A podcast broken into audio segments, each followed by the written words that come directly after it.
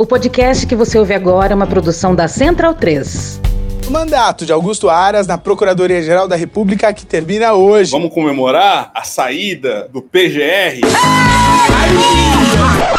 Em evento hoje do Conselho Nacional do Ministério Público, Aras ganhou um defensor importante, o ministro Dias Toffoli, do Supremo Tribunal Federal. Pô, toda hora isso, cara. Mas por que que eu digo que o país e a nação brasileira teve a graça de ter Antônio Augusto Brandão de Aras? Não sei. Não fosse a responsabilidade, a paciência, a discrição Estrategicamente discreta. e a força do silêncio E a força do silêncio. E a força do silêncio. De Sua Excelência Augusto Aras, Confesso, Aras, que foi um amor à primeira vista. talvez nós não estivéssemos aqui. Nós não teríamos, talvez, democracia. Van sério. Ouve o que tá falando? Não dá pra entender que ele disse pra você, Aras. Não dá, não dá, não dá, não dá. Só sei que ninguém merece, pois ele ao Jair obedece. Simplesmente o Aras só descansa. Ele arquiva o processo, a esperança. Não tem graça, é nosso algoz. Só sei que o Aras quieto foi atroz. Errou, errou. Toffoli errou, Toffoli errou. Vacilei, eu só engavetei, tranquei. O Aras quieto, estratégia. É discreto vem cantar. O jurista sempre foi visto como alguém com um perfil conservador e mais alinhado ideologicamente a Jair Bolsonaro. Em janeiro de 2021, surgiu a primeira grande polêmica sobre seu mandato. Procuradores cobraram um posicionamento do PGR depois que uma nota do Ministério Público sinalizou que o órgão iria se omitir em relação às irregularidades da pandemia de Covid-19 no Brasil. Já em julho do mesmo ano, Aras foi apontado pela cúpula do MPF e veículos de imprensa como omisso em relação aos ataques feitos por Bolsonaro, às eleições e ao presidente do TSE. As críticas internas a Aras no MPF sobre a falta de enfrentamento a falas e atitudes de Bolsonaro e outros membros importantes do governo federal continuaram durante o restante do seu mandato. Porra. A graça, pelo visto, não é de todos. Paciência e discrição. Um PGR, um PGR novo. O Aras nunca teve graça e é o cara em recondução. Nunca foi modelo, só arquivou no escaninho. Acaba esse pesadelo e põe logo alguém que haja direitinho. Faça a devassa e arregace esse fuá. Já cansei de desgraça, bora logo investigar. em Brasília. Veja, vocês percebem a loucura? Legal. Olá, bem-vindos ao Medo e Delírio em Brasília com as últimas notícias do que restou do Brasil. Bom dia, boa tarde, boa noite. Bom dia, porra. Por enquanto. Eu sou o Cristiano Botafogo. Cristiano, seu lixo. Seu lixo. Seu lixo. Seu lixo. Seu lixo. Lixo. Lixo. Ei, Cristiano. Aquele verme maldito. E o Medo e Delírio em Brasília. Aquele podcast. Medo e delírio em Brasília. Medo e delírio, um beijo pra eles, né? Porra, seu medo e delírio em Brasília, pô. Eu não ouço medo e delírio. É escrito por Pedro Daltro. Abraço, Dal. Pedro Dalton. E um beijo pro Pedro Daltro. Beijo da Pedro Daltro. Pedro Daltro. Pedro Dalto. Pedro Dalto. Pedro Daltro. Pedro Daltro. Um beijo pro Pedro Daltro. Esse é o episódio dias 265 a 268. Ah, é? Foda-se. Bora passar pano? Não. Tá, mas bora tentar passar um pouquinho menos de raiva?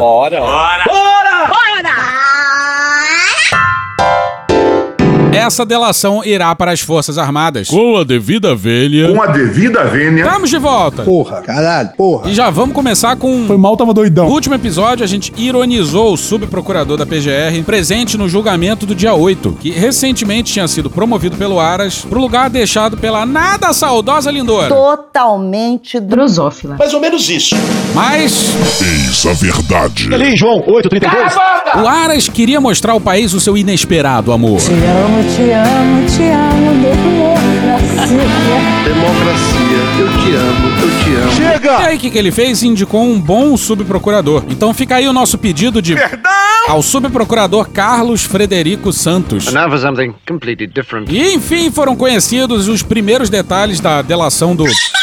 Passarinho cantando, olha a faca! E reza a lenda que alguns milicos foram caguetados. E Atenção. ao alguns, Pouco. bora pra Bela Megali no dia 21 no Globo.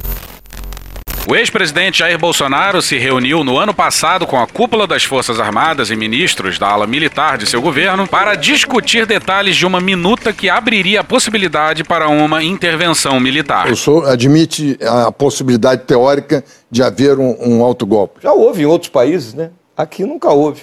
Por enquanto. Bom, até aí nenhuma novidade. O telefone do Cid tinha revelado reuniões do Bolsonaro com os comandantes depois do segundo turno. O nome do novo presidente do Brasil é Luiz Inácio Lula da Silva. E também já era público que os três do alto comando discutiram a possibilidade de golpe. E quem disse isso foi simplesmente o insuspeito presidente do Superior Tribunal Militar. Ele falou assim: mas nenhuma vez o alto comando de nenhuma das três forças aceitou integralmente. Foco na palavra integralmente que eu dou aqui, sublinho a palavra integralmente. Quer dizer, foi discutido no alto comando das três forças, mas não teve apoio integral. O relato caiu como uma bomba entre os militares. Pouco depois das nove e meia da noite, uma bomba explodiu no Rio Centro. Para mim é um ato terrorista. Seria mais um manifesto desfavorável à abertura. Ah, claro.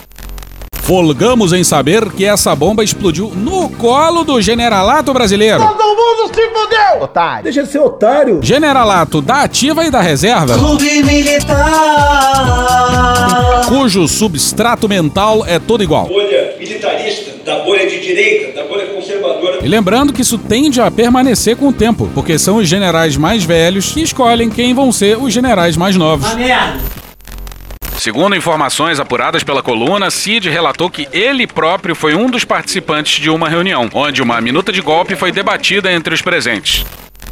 E olha que o Heleno negava veementemente naquele depoimento que virou episódio por aqui, hein? De maneira nenhuma, não. Jamais. Nada disso aconteceu. Eu não me lembro mais. Tô tomando Lexotan. E aqui começa o... Em 50 metros, Tírico Verde Oliva da Reta. O dado que mais criou tensão na cúpula das forças é o de que Cid revelou que o então comandante da Marinha, Almirante Almir Garnier Santos, teria dito a Bolsonaro que sua tropa estaria pronta para aderir a um chamamento do então presidente. Cumprindo as ordens do meu capitão.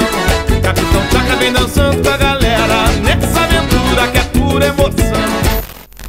Pois é, senhoras e senhores, a culpa é do Exército Brasileiro e o Exército Brasileiro coloca a culpa em quem eles bem entenderem, inclusive na Marinha. A gente precisa torcer pela briga. Generais tomaram o palácio de assalto, alimentaram a retórica golpista contra o sistema eleitoral, deixaram rolar aquele acampamento lá na frente do QG. Algum general foi lá com um megafone e fala: Galera, não vai rolar golpe! Caralho! Não, porra, agora a culpa é da Marinha? Só porque o comandante era tão golpista quanto os outros? Faz algum sentido para você isso? Pois bem. Já o comando do exército afirmou naquela ocasião que não embarcaria no plano golpista. Proibido elogiar general, sujeito a paulada. Proibido elogiar general, sujeito a paulada. Fia porrada, guerreiro, isso aí. Então, peraí, quer dizer que o general que permitiu e protegeu o acampamento golpista, quem salvou a nossa democracia?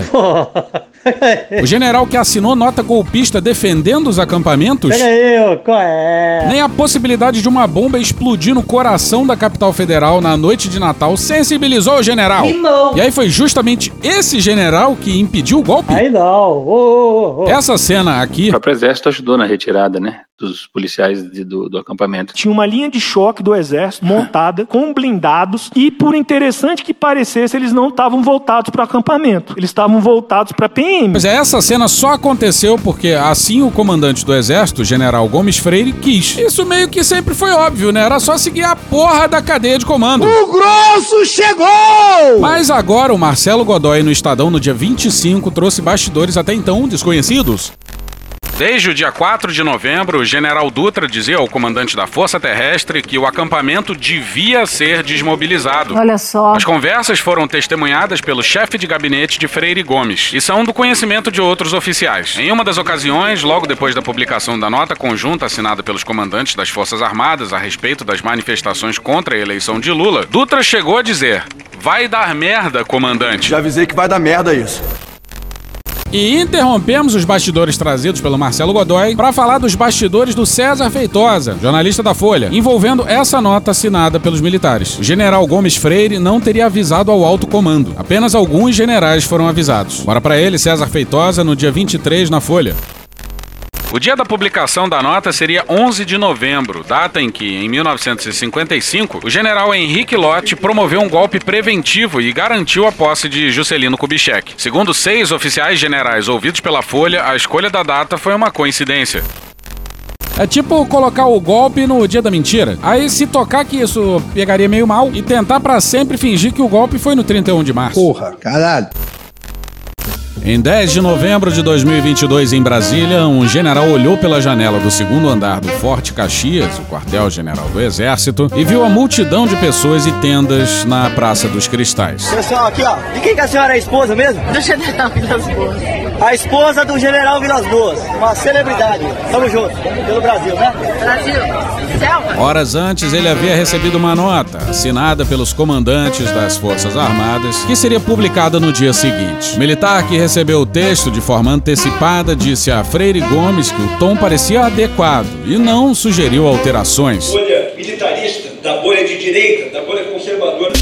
Atenção, atenção, é agora que o bicho vai pegar. É agora que o bicho vai pegar. Olhando pela janela, porém, ele avaliou que a nota tinha um teor excessivamente bolsonarista. Poderia incendiar o acampamento, de acordo com seu próprio relato à Folha.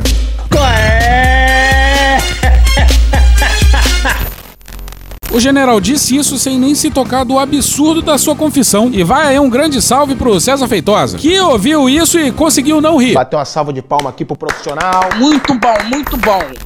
A nota, com o título Às Instituições e ao Povo Brasileiro, foi lida por três vezes na manhã de 11 de novembro no acampamento do QG do Exército. As leituras eram intercaladas com a Canção do Exército.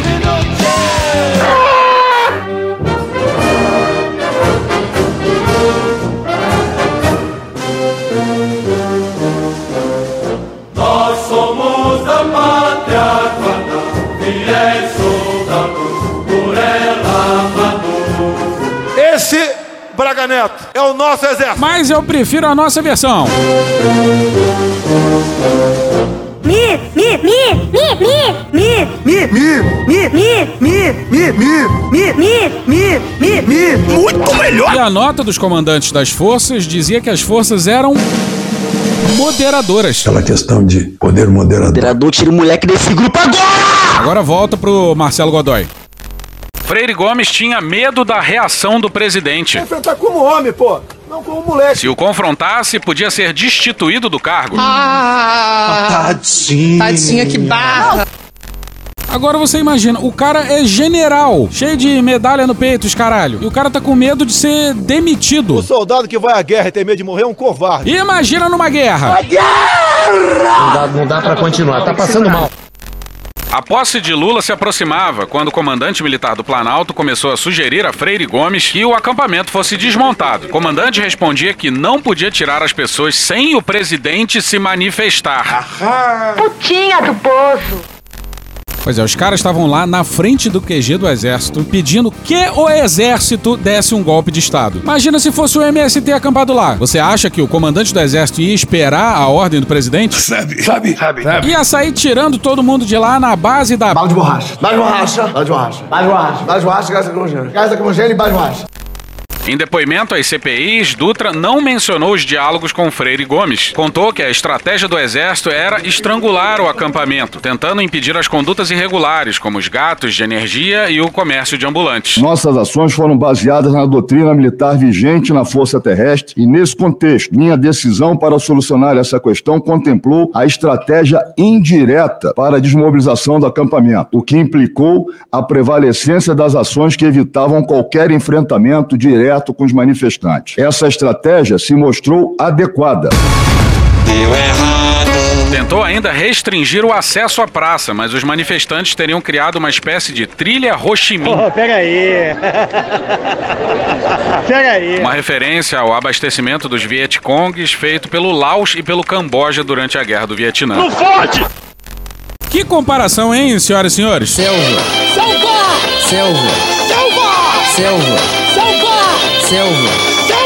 E aí, segundo a apuração do Marcelo Godoy, o general Dutra combinou a operação com a PM do DF sem avisar o comandante. Pode parecer estranho.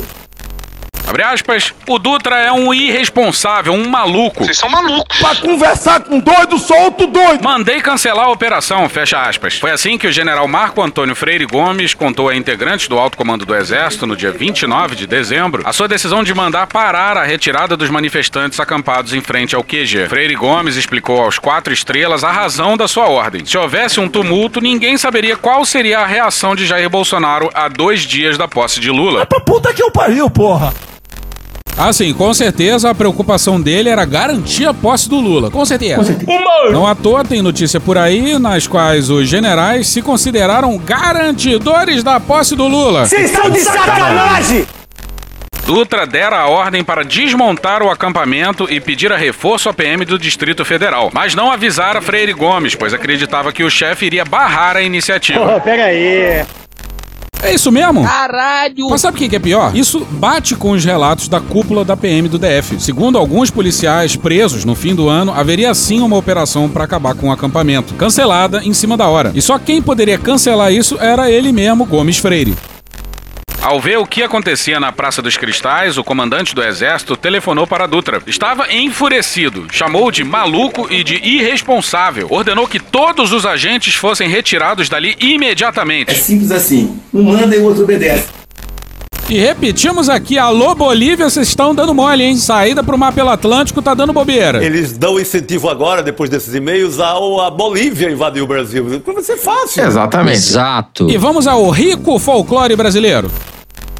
Bolsonaro tinha informações de que alguns dos principais integrantes do alto comando eram contrários à aventura golpista. Eram generais com comando de tropa, como Tomás Paiva, comandante militar do Sudeste, Richard Nunes, comandante militar do Nordeste, Fernando Soares, comandante militar do Sul e André Miranda, comandante militar do Leste. O chefe do Estado-Maior, Valério Stumpf, também se mostrava contrário. Ficar estabelecendo uma coisa, não é normal ficar discutindo golpe. Quem discute golpe é golpista. Fode, porra! Aspirador, filho da puta. Todos eles queriam o golpe, mas não tinha condições para isso. O que falta são condições objetivas de eh, levar adiante um golpe, porque teve atuação do judiciário, tem um ambiente internacional inteiro, economicamente seria inviável, ele não tem apoio da classe dominante, para falar em jargão é, marxista. Mas havia entre os generais uma minoria disposta a embarcar na ruptura caso Bolsonaro desse a ordem. Parte dela encontrava-se no Comando de Operações Terrestres, o COTER. Olha, minoria entre os generais? É, eu acho que não, tá ligado? Se a gente tivesse que chutar, a gente chutaria que é a maioria, se não a totalidade. Alguém realmente acha que o problema do exército é isolado, restrito a uma ala só? Eu acho que não. Ora pra ele, César Feitosa, no dia 26, na Folha. A decisão do Exército de que não apoiaria planos golpistas, como pediam os bolsonaristas, não foi uma posição definida formalmente em reuniões do alto comando. Ela surgiu de conversas espontâneas entre generais e, especialmente, de consultas de representantes de governos estrangeiros à cúpula militar. Quente Biden, Quente Biden, Quente Biden. Um papo informal, descontraído. Todo relaxado, gostosão, tranquilo. E é senso comum que os gringos impediram um golpe militar pelas bandas de cá. It's not true. That's not true. That's not true. That's not true. Not true. Mas voltemos aos bastidores da tal reunião do Bolsonaro com os comandantes em meados de dezembro, na Maria Cristina Fernandes, no Valor, no dia 21. O brigadeiro Carlos Batista, da Aeronáutica, ficou calado e quem enfrentou o presidente foi o comandante do Exército, General Freire Gomes. Pois é, o autor da frase Homem armado não faz ameaça. se calou, foi? É um democrata. Sarcasmo! Gomes Freire não apenas disse a Bolsonaro que o exército não compactuava com um golpe, como afirmou a queima-roupa. Abre aspas, se o senhor for em frente com isso, serei obrigado a prendê-lo. Fecha aspas. Oh, pega aí, oh, pega aí, oh, pega aí. Pô, aí não, né? Aí não, boca de leite, pô. O que mais que o general falou também? Discursou em defesa dos direitos humanos, disse ter ódio e nojo à ditadura. Só uma coisa, você tem quantos anos, menino? E olha o que, que precedeu esse encontro com os comandantes. No Aguirre Talento, no dia 21, no UOL. Cid afirmou que Felipe Martins, então assessor especial para assuntos internacionais da presidência, levou um advogado constitucionalista para uma reunião com Bolsonaro no fim do ano passado. Um padre também teria participado desse encontro. Pega aí, ô. Um advogado? poder moderador, poder moderador, poder, poder, poder moderador. Bom, o Ives Gandra não é constitucionalista nem aqui nem na casa do caralho. Ele é tributarista e ele tem problemas sérios de locomoção. Mas quem seria o padre? Pessoas sem roupas, uma atrás da outra, com o dedo no cu. Que isso, meu irmão? O Tenente Coronel, entretanto, disse não lembrar dos nomes desses dois personagens. Eu não me lembro mais. Esqueceu-se. Nessa reunião, de acordo com o relato do Tenente Coronel, o constitucionalista e Felipe Martins apresentaram a Bolsonaro uma minuta de decreto golpista. Agora eu falo que jogo dentro das quatro linhas. Pois é, se for verdade mesmo, Felipe Martins preso amanhã, hein? E vamos ver o que, que o Olavo tem a dizer sobre a iminente prisão do seu pupilo.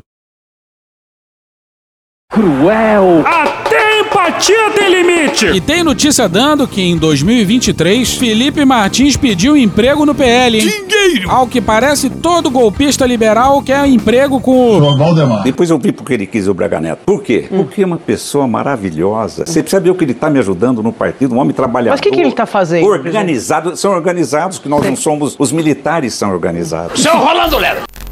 O documento sugeria a convocação de novas eleições e autorizava o governo a determinar a prisão de adversários.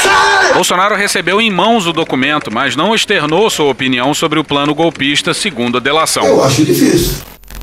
E olha o que, que o Bolsonaro disse semana passada. Caguei. Cocô, cocô, cocô, cocô, cocô, cocôzinho. Caguei. Cocô, cocô, cocô, cocô, cocô, cocôzinho. Eu posso discutir qualquer coisa, posso pensar qualquer coisa, mas se não botar em prática não tem problema. Tu é burro, cara. Daqui a pouco o Bolsonaro adota a linha de defesa do Nixon. Se é o presidente que faz, então não é ilegal. When the president does it, that means that it is not illegal. By definition. Exactly. Não. E sempre que o fantasma da prisão se aproxima. Matéria não assinada na Carta Capital no dia 27. O ex-presidente Jair Bolsonaro voltou a ser internado nessa quarta-feira, dia 20, em Brasília. Segundo o assessor Fábio Weingarten, o ex-capitão, abre aspas, apresentou novamente desconforto intestinal, fecha aspas. Não caguei. Cocô, cocô, cocô, cocô, cocô, cocôzinho. O presidente não consegue cagar. E o Bozo que nem Flávio disse que cagou. Porra, porra, caga, caga, cagou. Caga, caga, cagou. Caga, caga, cagou.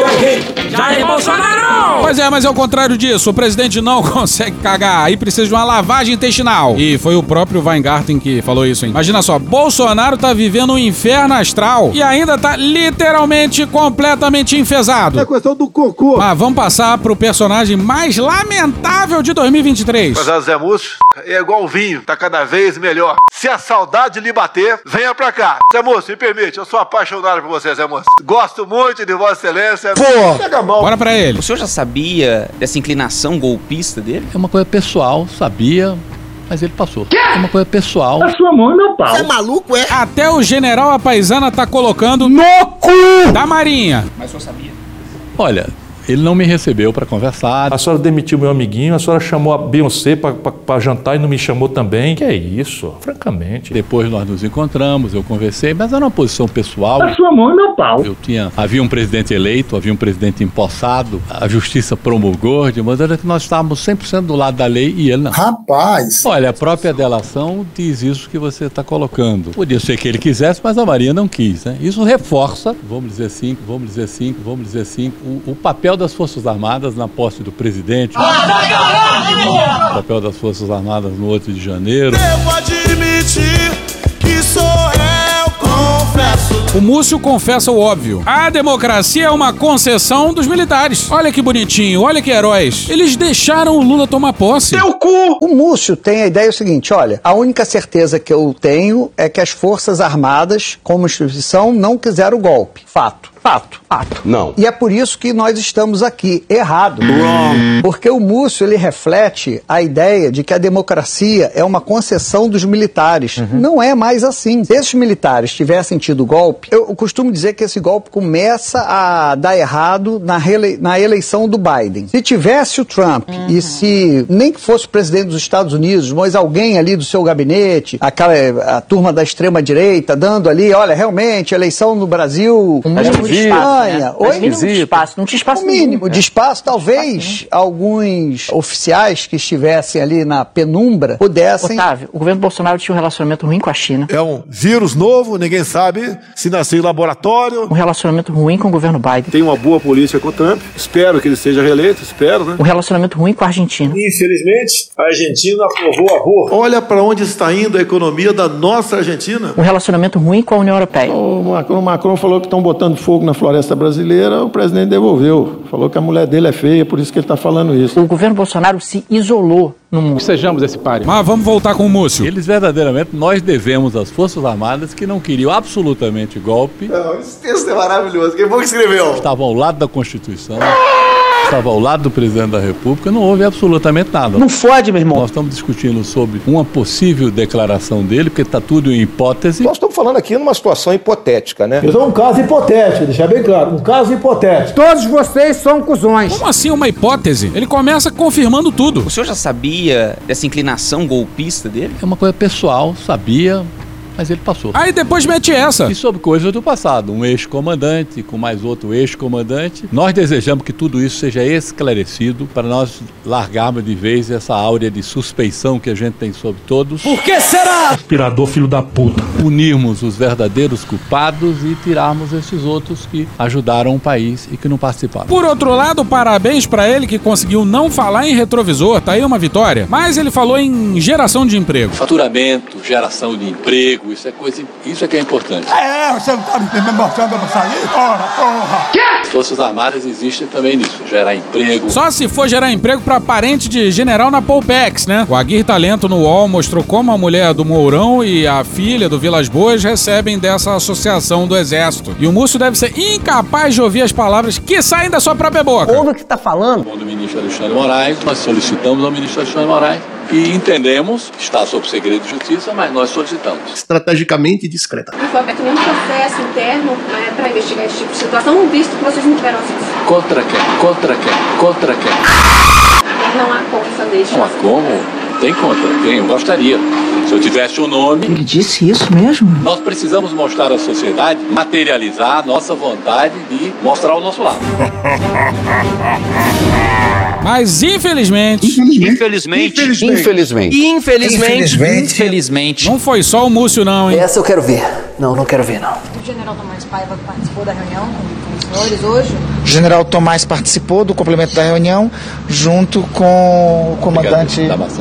Com o brigadeiro Damasceno, comandante da aeronáutica. Com relação também a esse encontro hoje, foi só para também tratar prioritariamente sobre essa possível convocação de, de militares à CPMI? O tema central foi este. Não, brother. Não tem que consultar militar nenhum, não, porra. Se fosse no Ministério da Saúde, ia lá consultar pra ver se não sei o que, não. É da minha atribuição de líder do governo no Congresso. Presta atenção que é importante, pessoal. Saber se existia alguma sensibilidade, alguma sensibilidade sobre eventuais convocações. Não pode, cara. Isso não pode. É pra ter sensibilidade nenhuma. É a mais pura normalidade institucional. É o parlamento brasileiro convocando alguém das Forças Armadas pra prestar esclarecimento e acabou. E pior ainda pelo fato dele ter se colocado ali não como senador, mas como líder do governo. Há requerimentos de convocação tanto da oposição quanto da base de apoio ao governo para dirimir quaisquer dúvidas. Obviamente que tinha posição autônoma do parlamento, mas para dirimir de quaisquer dúvidas, considerei de bom tom, de bom tom, de bom tom. Não, não é de bom tom. Ouvir o ministro Múcio, agradeço a atenção dele ter dispensado no dia do aniversário, né, para poder ter me recebido. Não, brother. O ponto é esse: essa reunião não era necessária, porque as Forças Armadas não precisam ser consultadas pra esse tipo de coisa. Aí não, pô!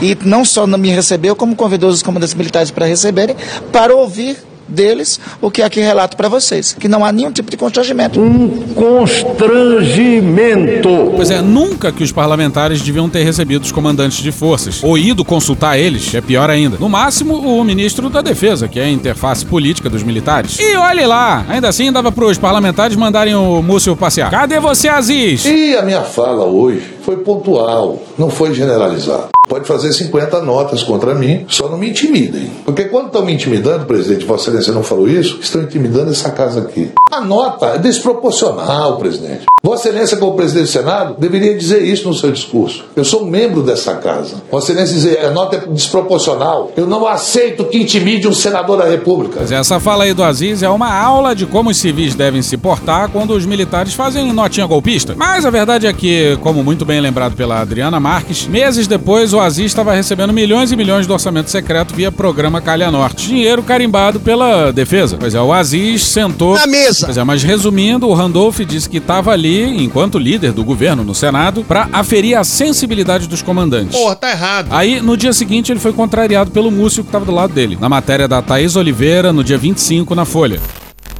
Abre aspas, antes que ele falasse qualquer nome para ser convocado, nós dissemos que não só não temos nenhum constrangimento, como, se tivéssemos, não poderíamos dizer, porque estaríamos dando provas de que nós temos algum tipo de preocupação que não temos. Fecha aspas. Não, não parece. Mas vamos seguir porque agora a indignação dá lugar ao deleite. Que delícia! O Helênio Ramos já, já tem falado com interlocutores que tem é, uma linha de defesa pronta caso o nome deles apareça no conteúdo do acordo. Qual que é essa linha? Não sei. O Heleno e o Ramos têm apontado que no último um ano e meio de governo estariam mais afastados e até escanteados é, do então presidente Jair Bolsonaro. Ah, tadinho! E por que eles acreditam esse afastamento à entrada do Centrão no governo? Caralho! Essa foi. Peraí, então quer dizer que o General Ramos, o pai do orçamento secreto, pra quem não lembra, o orçamento secreto foi parido pelo governo pelas mãos do seu articulador político, o General Ramos, então General da Ativa. Quer dizer então que ele tá dizendo que foi escanteado pelo Centrão? O Heleno tinha já feito aquelas críticas ao Centrão.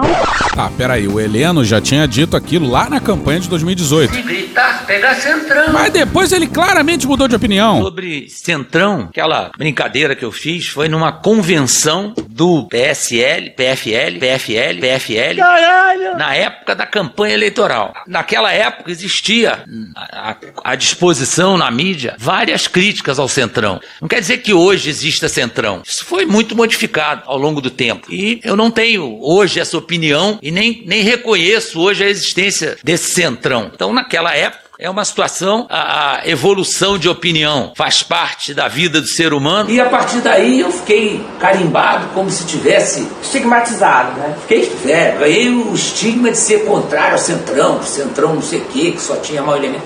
Tem nada a ver. Tá, continua. O Heleno tinha já feito aquelas críticas ao Centrão.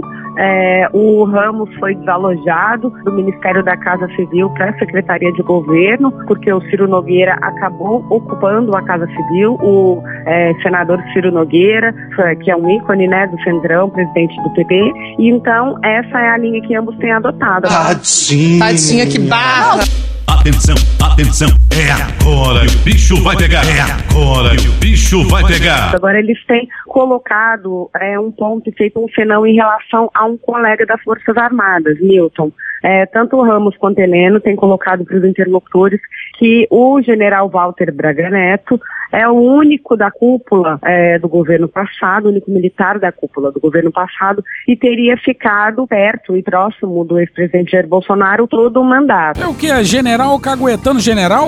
Que delícia, que delícia, cara! Que delícia, que delícia, cara! Braga Neto caguetado por general? Aí, ó, Braga Neto, quero ver senso de vingança nesse personagem. Cagueto Heleno de volta, hein? Eles estão deixando a gente sonhar! Inclusive, o Braga Neto, a gente sabe, foi candidato a vice do Bolsonaro e também ficou com ele naqueles tempos de reclusão, após a derrota em que o Bolsonaro não saía do Palácio Planalto. Vale a gente lembrar para o nosso ouvinte que o Braga Neto chegou a falar com apoiadores do ex-presidente Bolsonaro após a derrota, na porta do Alvorada, com ar de mistério, pedindo para eles aguardarem como se algo fosse feito. O presidente tá bem, tá recebendo a gente, não tem problema nenhum.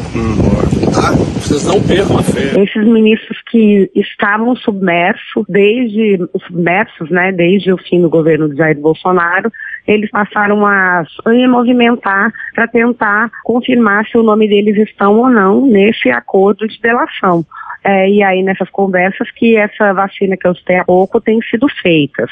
É, o que, que piorou esse clima? É, teve uma operação policial nessa semana que quebrou o sigilo telefônico do Braga Neto. E aí aumentou ainda mais a tensão nessa ala militar do governo Bolsonaro. Encheu o saco de todo mundo pra botar esse jumento lá. Agora tu aguenta, vai segurar na piroca dele até o final! Então, existe uma movimentação desses antigos ministros, inclusive com contatos que chegaram a construir na Polícia Federal na época que estiveram no governo, para saber se de fato é, o nome deles consta no acordo do Mauro Cid, em que aspectos esse nome consta. Tem como ser mais indiscreto do que isso?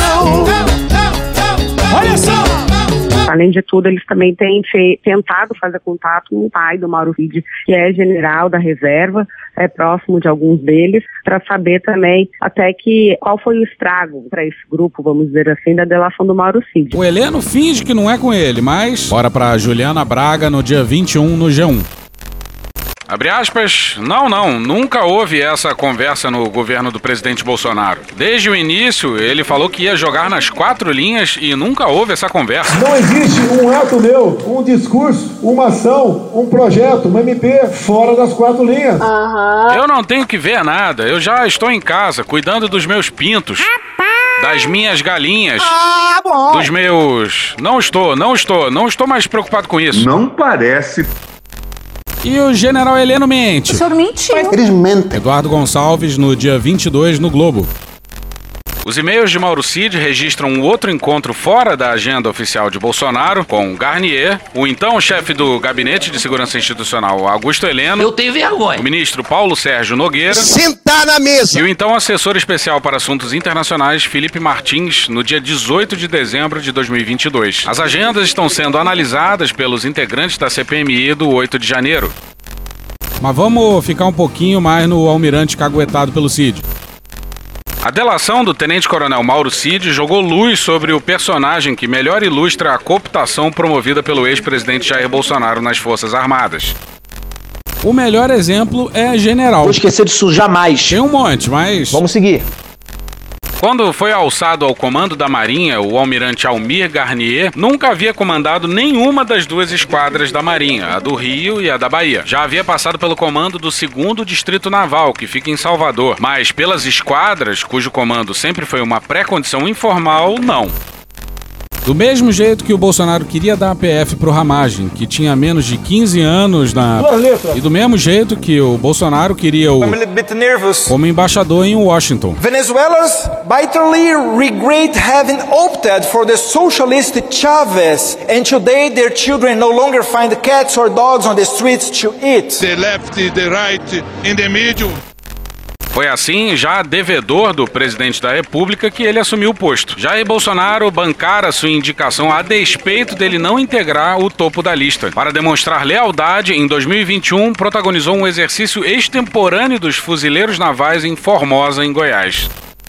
Pois é, lembra dos tanques fumegantes em Brasília no dia da votação do voto impresso? Pois é, em tese eles estavam passando por lá para entregar o convite pro Bolsonaro em mãos para isso aí. Lembra daquele exercício militar que tinha uma casinha de madeira ridícula, parecendo um parquinho infantil, sei lá? Olha esse vídeo da Marinha.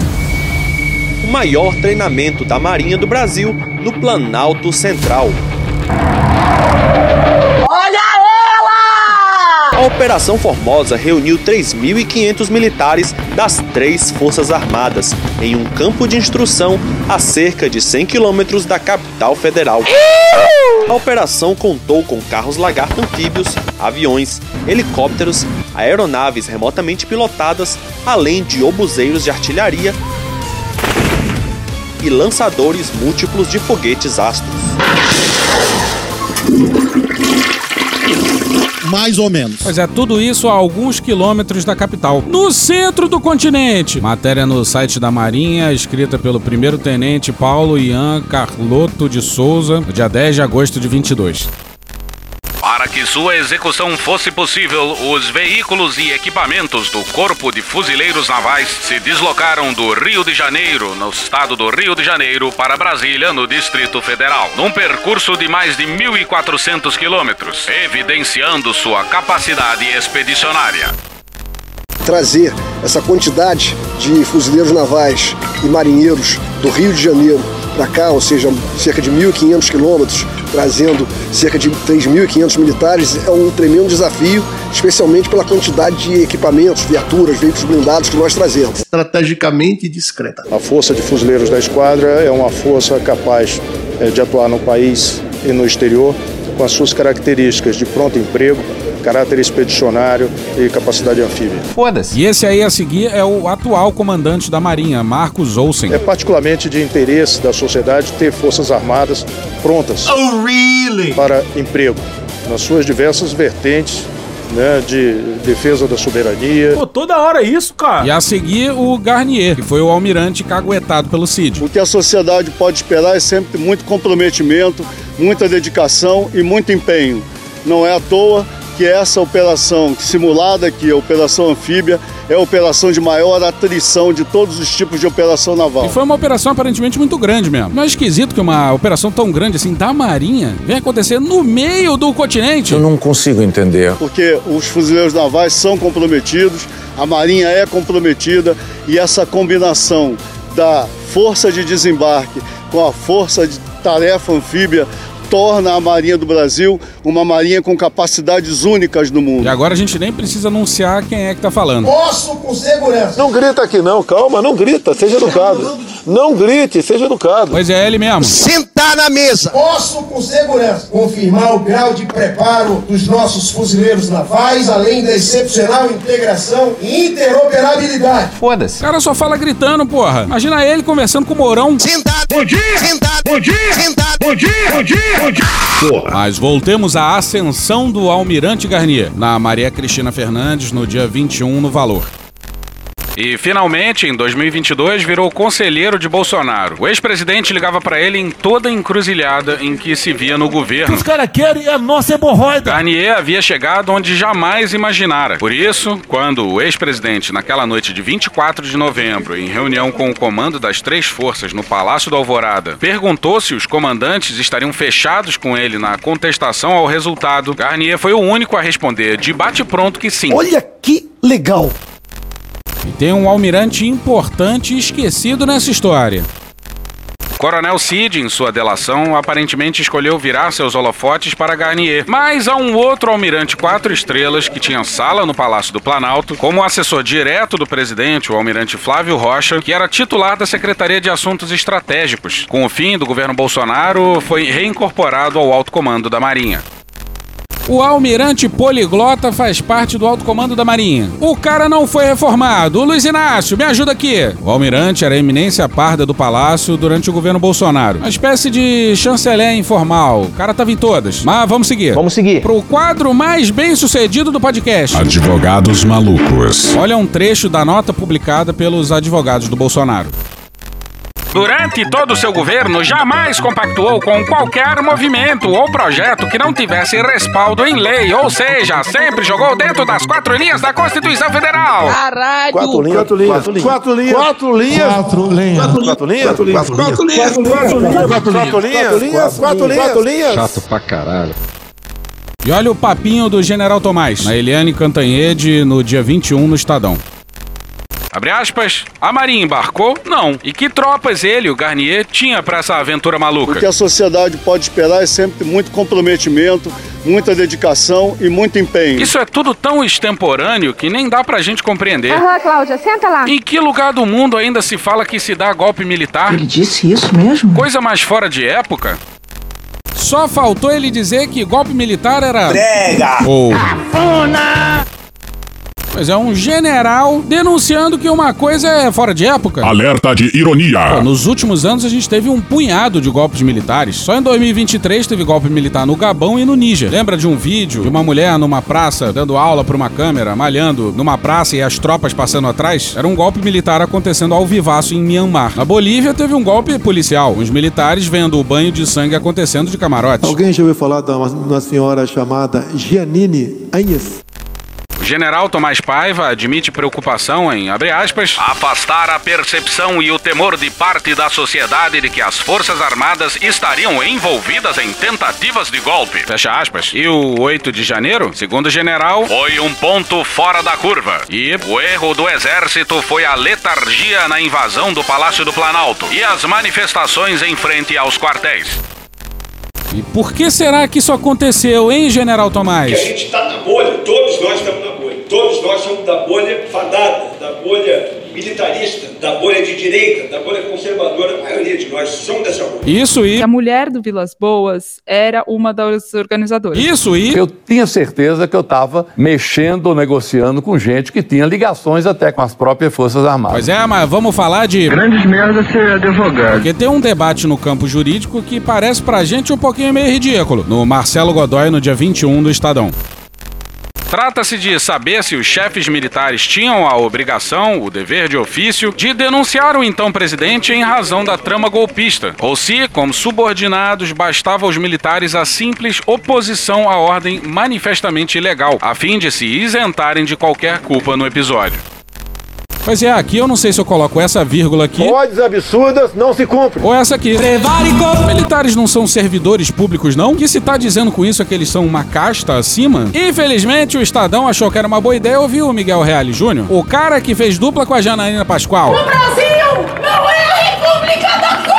Não grita aqui não, calma, não grita, seja educado. O Miguel Reale Júnior acha que os comandantes tinham o dever legal de denunciar o Bolsonaro. E o Maerovitch acha que não, que a hierarquia se impõe. Mas é, parece que as opiniões estão invertidas aí, mas não. O Brasil nos obriga a concordar com o Reale. Brasil bagunça. E indo pros finalmente, enquanto os sangram em praça pública, feijoada, nada acontece. Nada, nada,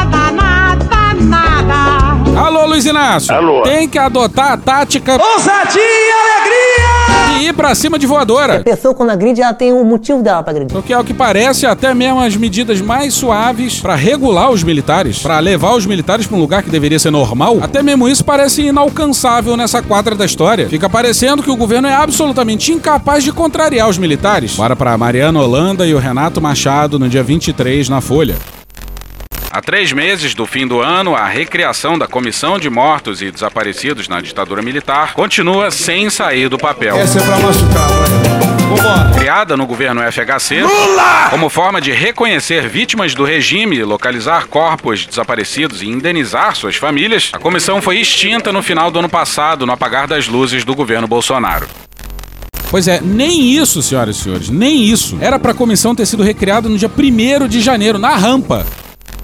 Procurado, o governo Lula mantém a promessa de recriar o colegiado e reconduzir titulares que haviam sido dispensados por Bolsonaro, como mostrou a reportagem da Folha de março, o que até o momento não ocorreu. Pode isso, Arnaldo? Claro que não pode. Segundo integrantes do governo, há preocupação em não criar uma nova crise com militares em torno de um tema que é considerável sensível por eles. Ah, tadinho.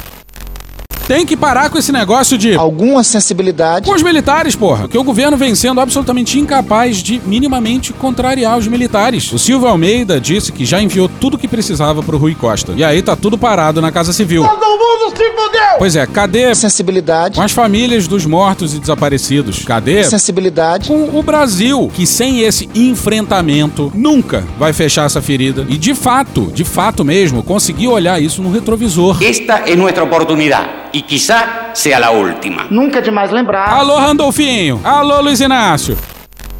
A militante Diva Santana, que integrava a comissão na época do seu desmantelamento, questiona as dificuldades e a demora para a recriação do órgão. Abre aspas, estamos enfrentando dificuldades para que essa comissão seja reeditada. Por quê? A lei existe, está aí, não acabaram com a lei. Para acabar com uma lei tem que passar pelo Congresso, ter discussão. Então não tem peso nenhum, na minha opinião, você reeditar uma comissão que é da lei, fecha aspas, afirma.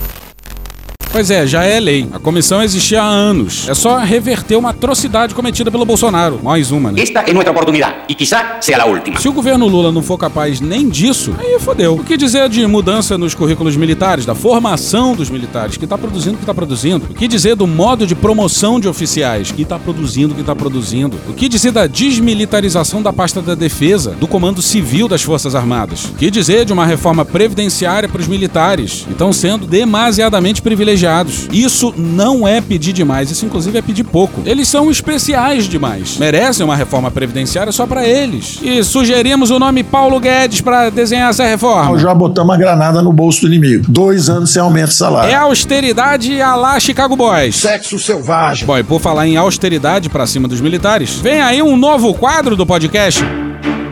Puta que pariu! Hoje, no Discovery Channel.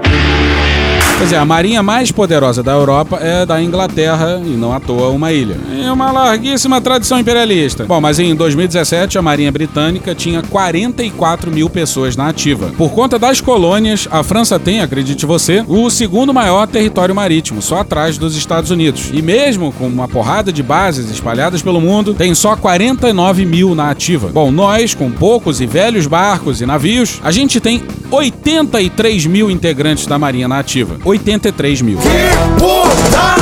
E a gente descobriu isso graças a um texto do Juliano Cortinhas lá de 2019. E acabou esse episódio. Tchau pra vocês. Porra. A gente volta essa semana ainda com o depoimento dele. General Heleno. General Eu bebo sim. Heleno. Estou vivendo. General. Tem com gente letra que G. Letra garrafal. Eu bebo sim. General escrito com letras garrafais. Essa porra é maconha? Só, só, só, só.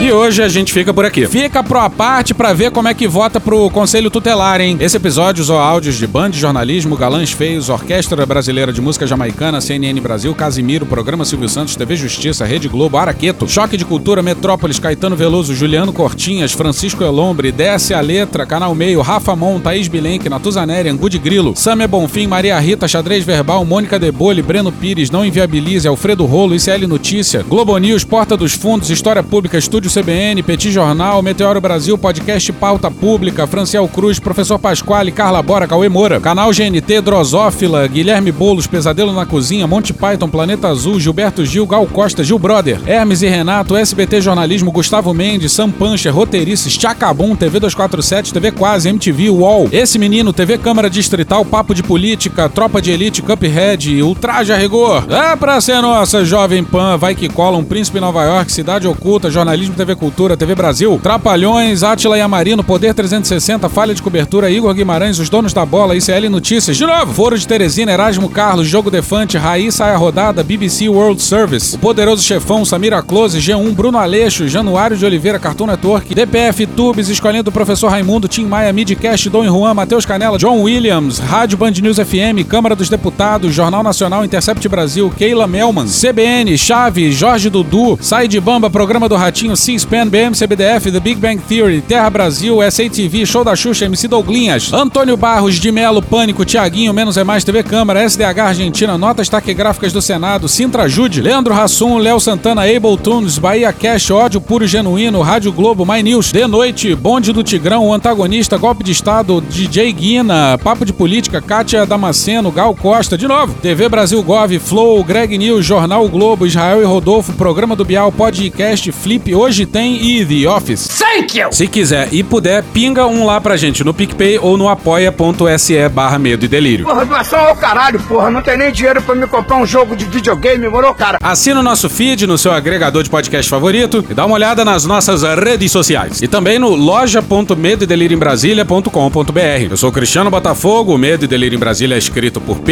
Daltro e um grande abraço. Bora passar pano? Não. Mas bora passar menos raiva? Bora.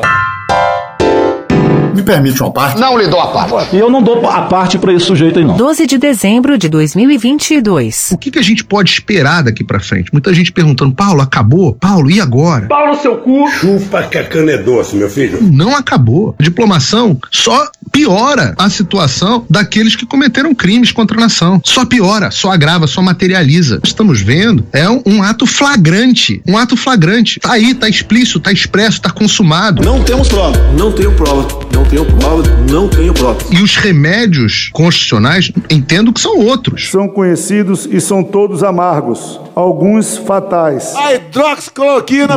E eu acho que a população entende da forma correta. A população foi muito inteligente. Pra caralho! Ela foi pra porta dos quartéis num primeiro momento, conseguiu conquistar o coração e a mente das tropas. Confira comigo no. Conseguiu conquistar o coração e a mente das tropas. Conseguiu conquistar o coração e a mente das tropas. Olha só que legal. E quem tem, a- a- pela Constituição, a atribuição de garantir os poderes constitucionais. Poder moderador, poder moderador, poder, poder, poder moderador. Não! Depois ela foi pra porta do Palácio do Alvorada, porque entendeu que o presidente precisava liderar esse processo. Cadê você, Bolsonaro? Cadê a sua caneta? No cu! Pessoas sem roupas, uma atrás da outra, com o dedo No Bolsonaro! Conseguiu esse objetivo, fez o presidente se pronunciar e falar. Merda! Bolsonaro fala merda. Merda! E agora, nesse momento, a população tem que prestar atenção em um homem. Um, um homem, que é Alexandre Frota! o general Freire Gomes. Esse homem, que é o comandante do Exército Brasileiro, é o homem que, se receber a ordem para o restabelecimento dos poderes constitucionais, vai ter uma dura. O que, que é dura? E estamos falando de um homem preparado aqui, tá? Com certeza. Alguém que comandou as forças especiais no Brasil. Como- Forças especiais, esses caras são caixa grossa. Formação de FE no Brasil é de deixar o mundo inteiro com inveja. Tentou forçar a barra. Então, estamos falando de alguém que sabe jogar o jogo, sabe o- com- como essa guerra é travada.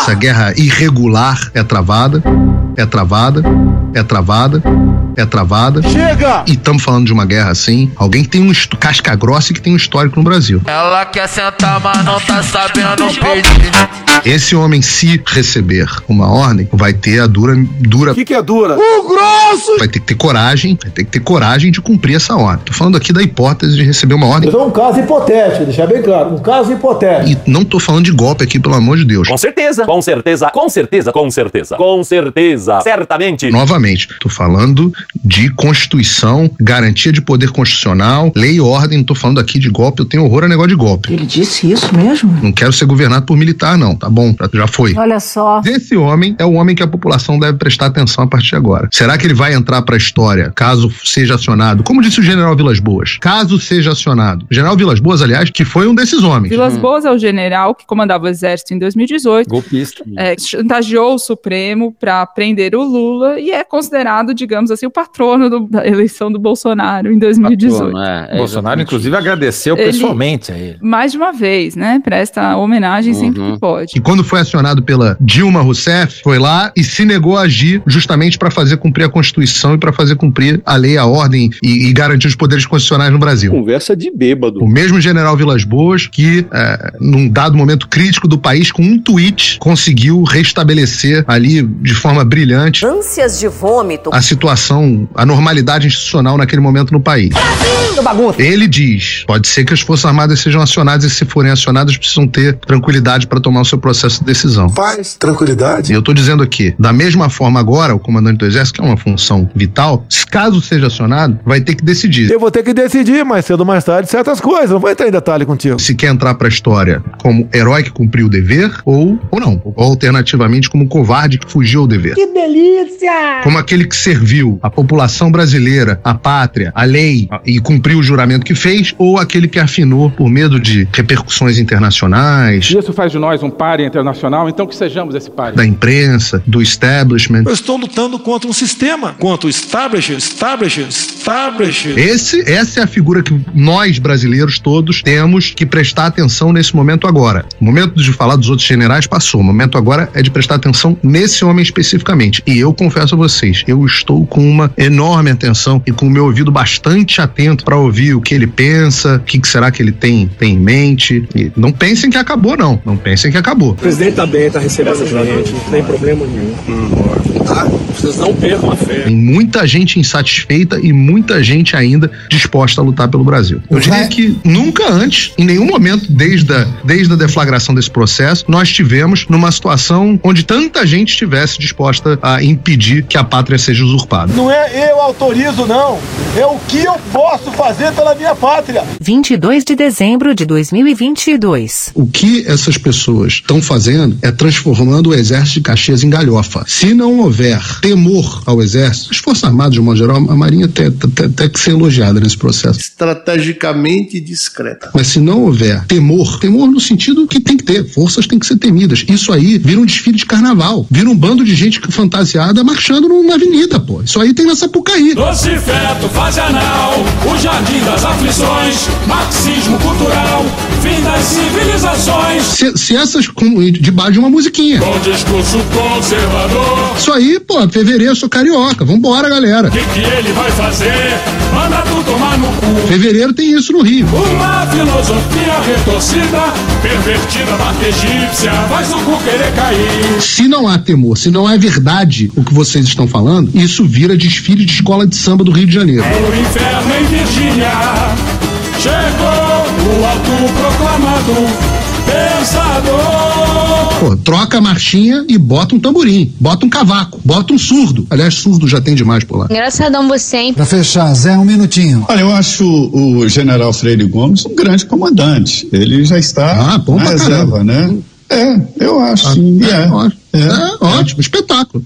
É, é mesmo. É uma maravilha É, o Brasil. Freire Gomes é um grande Nunca antes na história Ele já está na reserva. A gente precisa torcer pela briga. Maravilhoso! Acabou? Não. No domingo, dia 1 de outubro, a gente vai ter eleições para conselho tutelar. Sim, você não sabia? Eu também não. Tem um segmento da sociedade que, além de ser obcecado com criança, é obcecado com ganhar a eleição para conselho tutelar. E sim, são elas, as igrejas evangélicas. Um conselheiro tutelar pode iniciar o trâmite que encaminha, por exemplo, um recém-nascido para um abrigo, ou que afasta o pai de uma família encaminhando, por exemplo, uma medida protetiva. Ainda que não tenha poder de polícia, ele maneja e organiza essas ações que podem ter muito impacto numa comunidade. E ele tem um objetivo também público, que é fazer respeitar o Estatuto da Criança e do Adolescente, o ECA. Olha esse ECA aqui tinha rasgado e jogado numa latrina. Jair! Muitos candidatos religiosos não parecem sequer citar o ECA em suas campanhas. Ao invés disso, eles focam nas pautas da guerra cultural. Falam que são contra a ideologia de gênero, o aborto, a legalização das drogas, a destruição dos valores da família, doutrinação nas escolas e ofensas religiosas. Segundo especialistas, conselheiros religiosos encaminham crianças LGBTs para sessão de descarrego na igreja e crianças que se tornam violentas por sofrer bullying na escola são ameaçadas com envio para abrigos. Essa é a eleição do ano. E existe um campo organizado que já está ocupando boa parte desses cargos e muitas vezes já está colocando suas crenças religiosas acima do único compromisso que um conselheiro tutelar de fato precisa ter, que é o compromisso com o ECA. Entregar os conselhos tutelares para a direita religiosa é entregar a eles um poder gigante sobre as crianças e, por consequência, sobre a sociedade inteira. Para votar nas eleições do dia 1 de outubro, gente, é fácil. Basta ter título de eleitor e se apresentar na sua zona eleitoral, já sabendo o número do seu candidato. E se você não conhece candidato nenhum, está na hora de conhecer. E para facilitar a sua vida, existe uma plataforma onde candidatos comprometidos com o ECA, com o Estado laico, podem se inscrever. E lá você pode encontrá-lo. Para acessar a plataforma, é só ir em aeleiçãodoano.org.br. Na verdade, aeleicadoano.org.br. Nesse site você encontra uma lista de candidatos que se comprometeram a defender o ECA em todos os seus desdobramentos. O acesso ao aborto legal para crianças e adolescentes abusadas, a liberdade religiosa, o combate ao racismo religioso, respeito aos pais, as crianças e adolescentes LGBTQIA+, nada que não seja o básico, nada que não esteja na lei. Nesse dia 1 de outubro, escolhe um candidato legal e vai votar. Acabou? Não. Acabou sim. Acabou? Acabou. Acabou. Porra, acabou! Beijinho, sigamos com muito amor e poesia. Ouve a voz do seu períneo. A boca é um ânus da face. Varanda do pum. Lexotan não se toma na veia. Essa porra é maconha? Quando você é jovem, qualquer pessoa que tem um baseado vira seu amigo. O Bolsonaro sendo atropelado. Tô de acordo. Fazer as pessoas passarem fome. É isso. Cenoura, cenoura. Mais ou menos isso. Que porra é essa aqui? É maconha essa porra? Quem fuma 200 baseados? Muita gente. Muita, mas muita gente. Muita gente. Muita gente. Muita gente. Muita gente. Muita gente lá. Muita gente. Conversa de bêbado. Algum delírio. Presunto Parma, vamos lembrar, não é qualquer presunto. Não é proibido no Brasil transar. Nem todo mundo reage bem a um eletrochoque, né? Antigamente as pessoas ainda coçavam a virilha, hoje nem isso coça mais. Pegue sua Toyota, empurre dentro do seu cu. Um opalão, um chevette, um gol bolinha. Vai deixar eles mijarem em cima de você? Lixo. Arrombado. Vai entrar o grosso. O grosso chegou! Ai, que dor no meu pau. Eu sou especialista em pau. É a piroca. Ela é bastante extensa. Também entra, também entra. Cadê os machos? Eles têm um pênis. Há controvérsias. Contém ovos. Não esqueça de lavar os testículos, a virilha e o ânus. Os galináceos têm pênis. Tem graça esse final? Não, né? Desculpa. Desculpe. Desculpe. Desculpe. Desculpa. Desculpe. Eu ouso mais uma vez aqui, só que dessa vez fazendo referência ao podcast Medo e Delírio em Brasília, para concluir que deu errado. Deu muito errado, general. Deu errado. Ele se separou. Ele casou com tanta má vontade que ele se separou. Eu lembro dessa história, a gente mudou a pauta. A pauta era uma coisa, começou a falar sobre. Você não conseguia sair da, da Índia. Conta um Eu só, pouquinho. penso, eu só penso na vinheta do Medo e Delírio. Se separou? Por que será? né, Michel? Por que será? Por que será?